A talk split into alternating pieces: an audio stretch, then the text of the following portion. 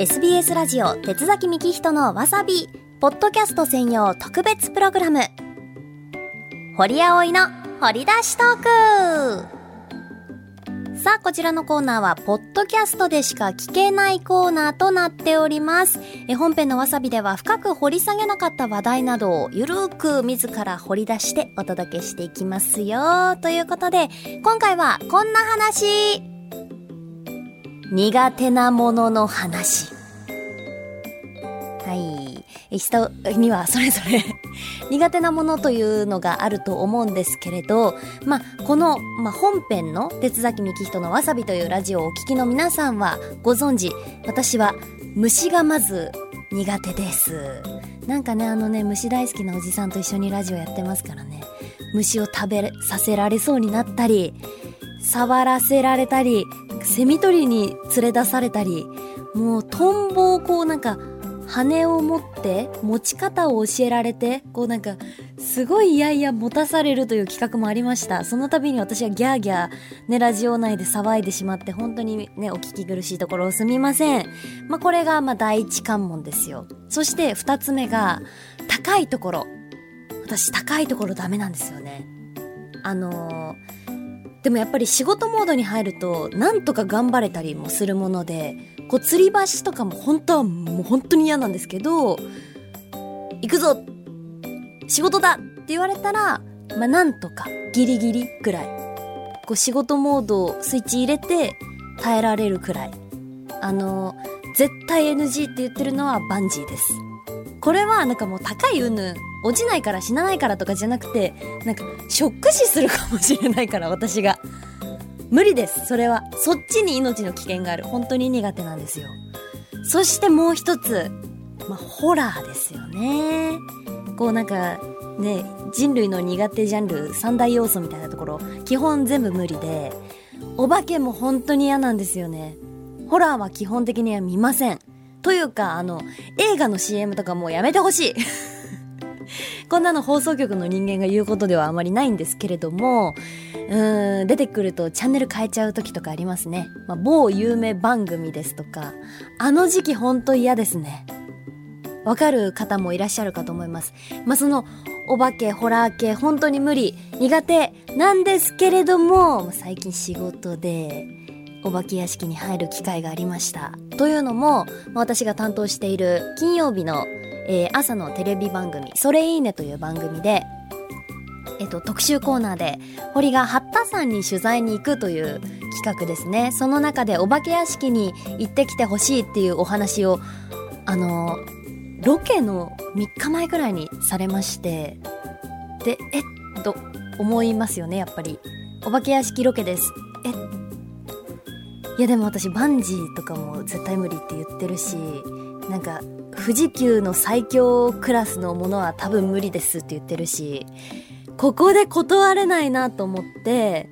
まあ、行きます。なんとか仕事モード入れればいけるかなって思ったんですよ。で、あの、当日ロケに行きまして、なんかこうやっぱ、ロケっていちいち私ちょっと緊張するんですけど、違う意味の緊張感がずっと張り付いたまま、こう、八田山をこう歩いて、楽しげなロケをまずはするんですよ。今この時期って綺麗な風鈴がいっぱい並んでますし、まあ、八田さんってそれだけでも雰囲気もいいですし、美味しいものもたくさんあるので、こう楽しくロケやってって、堀さん、こっちにも行きましょうよって言われて連れて行かれるっていう構成のロケだったんですけど、まあ、どこかしらこの後お化け屋敷入らなきゃいけない。この後お化け屋敷入らなきゃいけないっていう気持ちが、こう心の奥底に張り付いたまま、なんかね、こう、何ていうんですかね背骨の奥が痛くなる気持ちというか、うん、そういう気持ちになりながら、まあ、ロケを続けてでやっぱこう調べちゃうと私怖くなるなって思ってたのであんまり調べずに行ったんですよね。だけどやっぱりこう事前に説明は受けるわけじゃないですか。でまたこうお化け屋敷やってる方たちってなんであんな楽しそうなんでしょうね。きっと人を怖がらせることにやっぱりこうプライドだったりとかやりがいとかを感じているからなんでしょうけども、こうなんか、危機として私に、いや、こんな評判があるんですよ。某有名お化け屋敷よりも怖いって言われてるんですよとか、こう、いやなんか何人かはやっぱり、ね、あの腰抜かしちゃったりとかしてとか、しょっちゅうリタイアされるお客さんもいるんですよね、なんていうこう、怖さ盛り上げ、お上手で、そんなこと言われてもこっちは絶対入んなきゃいけないんだけどな、みたいな。ロケだからリタイアなんてさせてもらえないんですけどとかこう心の中でツッコミ入れつつまあ待ち時間がこう本当に憂鬱で。でもやっぱりこう前の組の方がこう出てこないとロケには行けないわけなんですよね。でその進み具合もやっぱりその前の人たちの何ですかビビリ度によってこう時間かかるかからないもこうクリアしないと出られません方式なんで基本的には。そう関わってきて結構な時間待ったんですよ。もうその間ずっとやっぱりこう背骨の奥が痛くて。そんな感じでなんやかんやでまあじゃあ行きましょうかって言ってこう放送見ていただいた方にはわかるかと思うんですけれどそう八田山ってお寺なんですよね。でそのお寺のあの本物のえっと宿舎僧侶の方々がお泊まりされている宿舎にこうあの呪いがかかっちゃってるよみたいな前振りを本物のお坊さんがちょっと暗い仏壇っていうんですか？なんかこうそういったものがこう並んでるお部屋に 連れて行かれてお話しされて恐怖を散々煽られてじゃあ行きましょう。でその待合室とかは明るいのでまあまあまあまあまだ人の気配するここならって思ってたら全然別館なんですよね。こうあのお化け屋敷開催中なのでこの辺立ち入り禁止ですっていう。これまた人通りの少ないところに連れて行かれてじゃあこの建物なんで入っていきましょうかっていうドアがあのドアノブタイプのドア最新型のお家とかだとねこう縦に細長い押して引いてっていう開けるドアとかなんか横に長い棒のねドアノブとかそんなんじゃない。あのガチャガチャってやるあの裏口ですみたいなドア。もう嫌 もう嫌ですよそこから入っていくんですけど開けた瞬間真っ暗で中がもう木造ですみたいな、こうちょっと古びた感じ。最悪 もう、もう入り口から嫌その空間に入るのがもう嫌とか思いながら、でも、もうカメラ回ってますしね。行くしかない。で、中に入っていって、なんかドア、1号室2号室とかってほんと古いホテルみたいな、この表札がついてる、あの、ドアに一個一個入れられていくんですけど、開けた瞬間ねただならぬ雰囲気。であのオンエア見たんですけど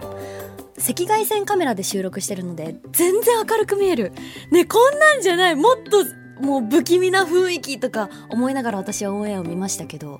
はい。そんなこんなで出てきた私の感想というかリポートが怖かった疲れたしか言ってなくて肝心なお化け屋敷の雰囲気とか何が楽しかったとか何にも伝えられてなかったなと思って大反省。でしかも本当に中の赤外線カメラもギャーギャーキャーキャーもうどこの女子大生だよみたいなこのはしゃぎ用というかビビり用というか恥ずかしかったですね。でも本当に怖くて。普段はあのそういうタイプじゃないんですけど本当に人押しのけて 安全地帯行ったりとかなんかあのスタッフを差し出すような真似したりとかしましたね恐怖は人を狂わせます。いや、ということで、私、本当に体を張って頑張りました。